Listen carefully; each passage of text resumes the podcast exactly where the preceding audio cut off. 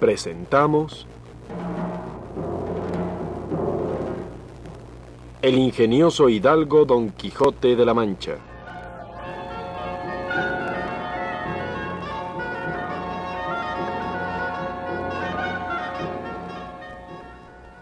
Escrita por Don Miguel de Cervantes Saavedra.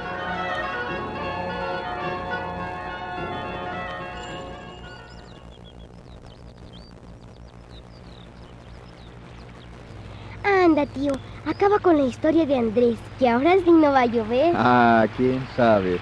Pero en fin, primero oigamos cómo terminó Don Quijote su discurso.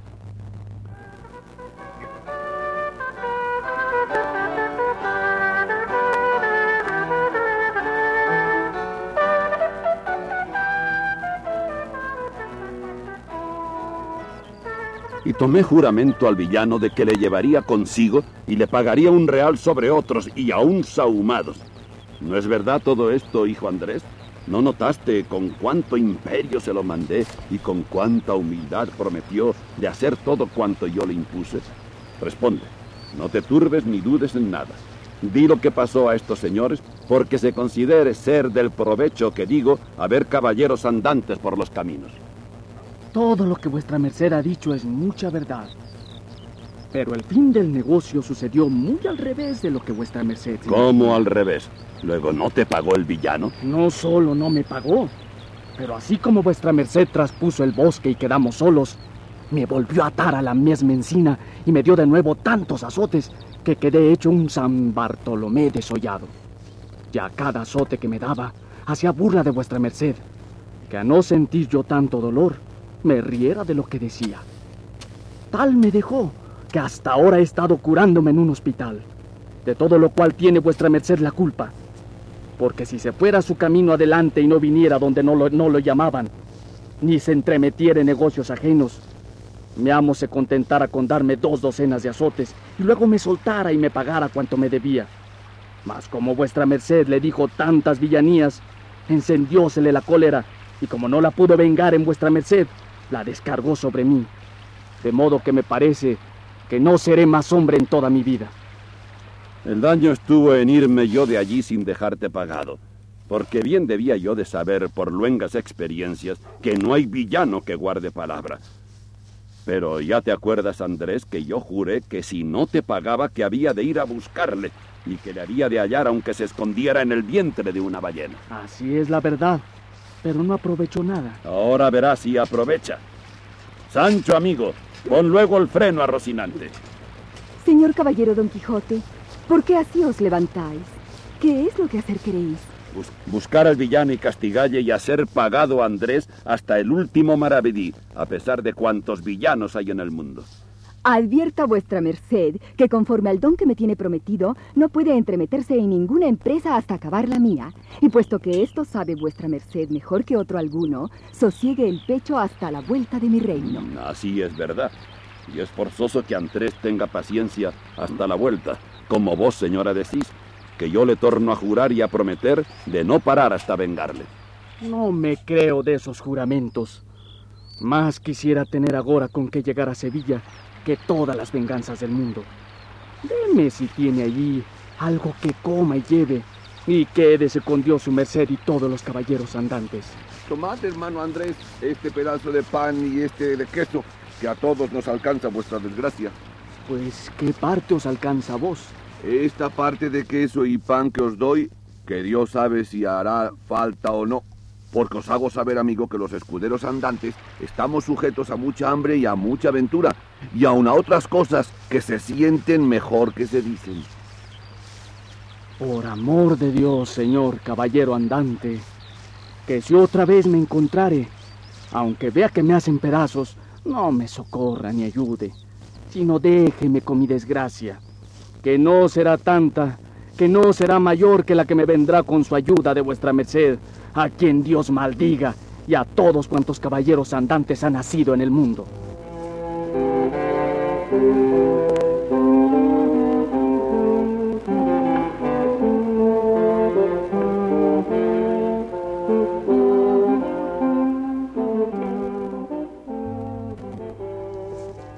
Se iba a levantar don Quijote para castigarlo, pero Andrés se echó a correr de modo que nadie se atrevió a seguirlo.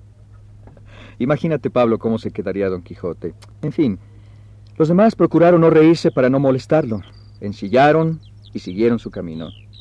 Al día siguiente llegaron a la venta en donde habían manteado a Sancho. La ventera, el ventero, su hija y Maritornes salieron a recibirlos con muestras de alegría. Don Quijote, que venía muy cansado, se fue luego a dormir en una mejor cama que la que le dieron cuando pasó la primera vez, porque el ventero se aseguró de que le pagaría la posada.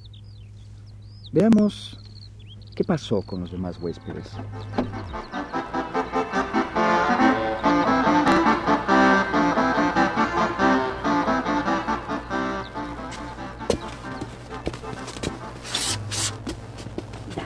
Esas barbas, señor barbero. No me las arranquéis de esa manera que aún las he menester.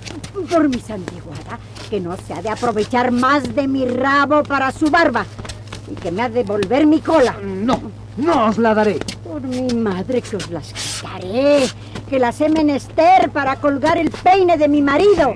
Dadle esa cola de buey, maese Nicolás, y cese ya el forcejeo, que ya no habrá menester el encubriros con esas barbas.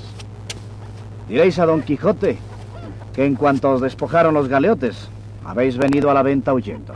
¿Y si preguntase por el escudero de la princesa? Le diréis que la princesa le envió delante a dar aviso a los de su reino, cómo ella iba y llevaba consigo al libertador de todos. Ah, tomad pues vuestra cola, señora. Ay, Tomad también las prendas mujeriles que me habéis prestado. Las gracias os doy. Y devolvedme ahora la sotana nueva que os dejé en prenda. Bien, están sí. Aderezad una buena comida para la dama que nos acompaña y todos nosotros, que bien lo habemos menester. A fe mía, señor cura, que nunca vimos antes dama tan hermosa. Y hay que ver el talle del zagal también. Cardenio es un hombre. Id presto a lo de la comida, que así será la paga. ¿Comerá también el caballero que no tiene muy sano el juicio? Eh, Será mejor no despertarle, porque más provecho le hará el dormir que el comer.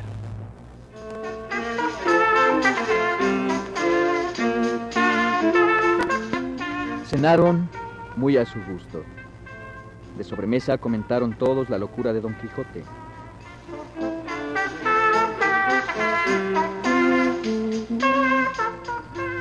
Pues habéis de saber que lo que tiene vuelto el juicio a nuestro amigo Don Quijote es el haber leído cuantos libros de caballería ha podido meterse por los ojos. Ah, no sé yo cómo puede ser eso. Que a lo que yo entiendo, no hay mejor en el mundo. Oh, tengo allí dos o tres de ellos que verdaderamente me han dado la vida y a otros muchos. Porque cuando es tiempo de la siega, llegan aquí muchos segadores. Alguno que sabe se pone a leer y rodeámonos del más de 30 y estámosle escuchando con tanto gusto que nos quita mil canas. A lo menos de mí sé decir que cuando oigo decir aquellos furibundos y terribles golpes que los caballeros pegan, me toma gana de hacer otro tanto y que querría estar oyéndolos noches y días. Yo, yo ni más ni menos, porque nunca tengo buen rato en mi casa, sino aquel que vos estáis escuchando leer. Que estáis tan embobado que no os acordáis de reñir por entonces. Dígalo si no, Maritornes. Mm, así es la verdad. Y a buena fe que yo también gusto mucho de oír aquellas cosas que son muy lindas. Y más cuando cuentan que se está la otra señora debajo de unos naranjos, abrazada con un caballero, y que está una dueña haciéndoles la guarda, muerta de envidia y con mucho sobresalto. Digo que todo eso es cosa de mieles. ¿Y a vos qué os parece, señora doncella? No sé, señor, en mi ánima. También yo lo escucho. Y en verdad que, aunque no lo entiendo, recibo gusto de oírlo. Pero no gusto yo de los golpes de que mi padre gusta. Ay, sino de las lamentaciones que los caballeros hacen cuando están ausentes de sus señoras. Que en verdad que algunas veces me hacen llorar. De compasión que les tengo. Luego, bien las remediáredes vos, señora doncella, si por vos llorara. No sé lo que me hiciera. Solo sé que hay algunas señoras de aquellas tan crueles que las llaman sus caballeros tigres y leones y otras mil inmundicias. Y Jesús, yo no sé qué gente es aquella tan desalmada y tan sin conciencia que por no mirar a un hombre honrado le dejan que se muera o que se vuelva loco. Yo no sé para qué es tanto melindre. Ay, calla, niña, que parece que sabes mucho de estas cosas. Y no está bien a las doncellas saber ni hablar tanto. Ahora bien, señor Ventero, traedme aquí estos libros que los quiero ver.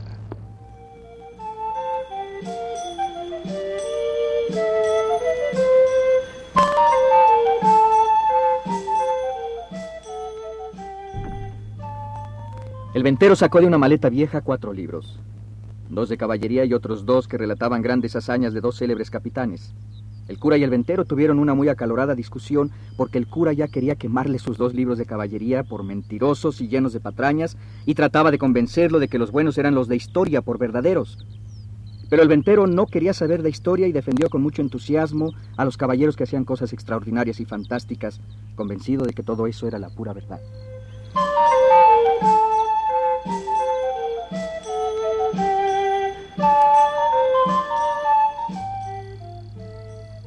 Falta a nuestro ventero para hacer la segunda parte de Don Quijote. Así me parece a mí, porque según da indicio, él tiene por cierto que todo lo que estos libros cuentan pasó, ni más ni menos que lo escriben. Y no lo harán creer otra cosa frailes descalzos. Mirad, hermano, que no hubo en el mundo Félix Marte de Hircania, ni don Cirongilio de Tracia, ni otros caballeros semejantes. Porque todo es ficción de genios ociosos para entretener el tiempo, como lo entretienen vuestros segadores. Porque verdaderamente os juro que nunca tales caballeros fueron en el mundo, ni tales hazañas y disparates. A otro perro con ese hueso. Como si yo no supiera cuántas son cinco donde me aprieta el zapato. Bueno es que vuestra merced quiera darme a entender que todos estos buenos libros dicen disparates y mentiras, estando impresos con licencia de los señores del Consejo Real. Ya os he dicho que ello se hace para entretener nuestros ociosos pensamientos. Así como se consiente que haya juegos de ajedrez, de pelota y de trucos, para algunos que ni quieren, ni deben, ni pueden trabajar, creyendo que no ha de haber alguno tan ignorante que los tenga por verdaderos. Pero allá vos, con sus verdades o mentiras. Buen provecho os hagan. Y quiera Dios que no cogéis del pie que cojea vuestro huésped, Don Quijote. No, no, eso no. Que no seré yo tan loco que me haga caballero andante.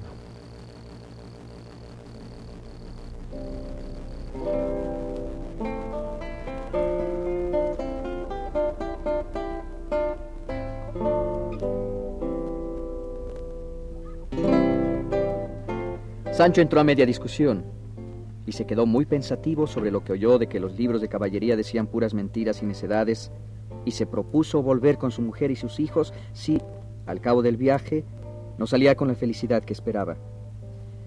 Dejemos por ahora a Sancho pensativo y a Don Quijote dormido, que mañana será otro día, Pablo. Hemos presentado un capítulo de El ingenioso hidalgo Don Quijote de la Mancha. Original de Miguel de Cervantes Saavedra. Adaptación radiofónica de Mirella Cueto, con la actuación de Augusto Benedico como El Quijote, Luis Jimeno en el papel de Sancho Panza, Carlos Fernández como el tío Carlos, y Edna Gabriela como Pablo. Además, el día de hoy actuaron en el capítulo Wilebaldo López, Mónica Serna, Lucila de Córdoba, César Arias de la Cantoya, Enrique Neri, Lisa Wheeler, Humberto Espinosa y Carlos Cámara. Sonido, Ignacio Negrete y Pablo Jacome. Dirección, Enrique Atonal. Esta es una producción de Radio Educación.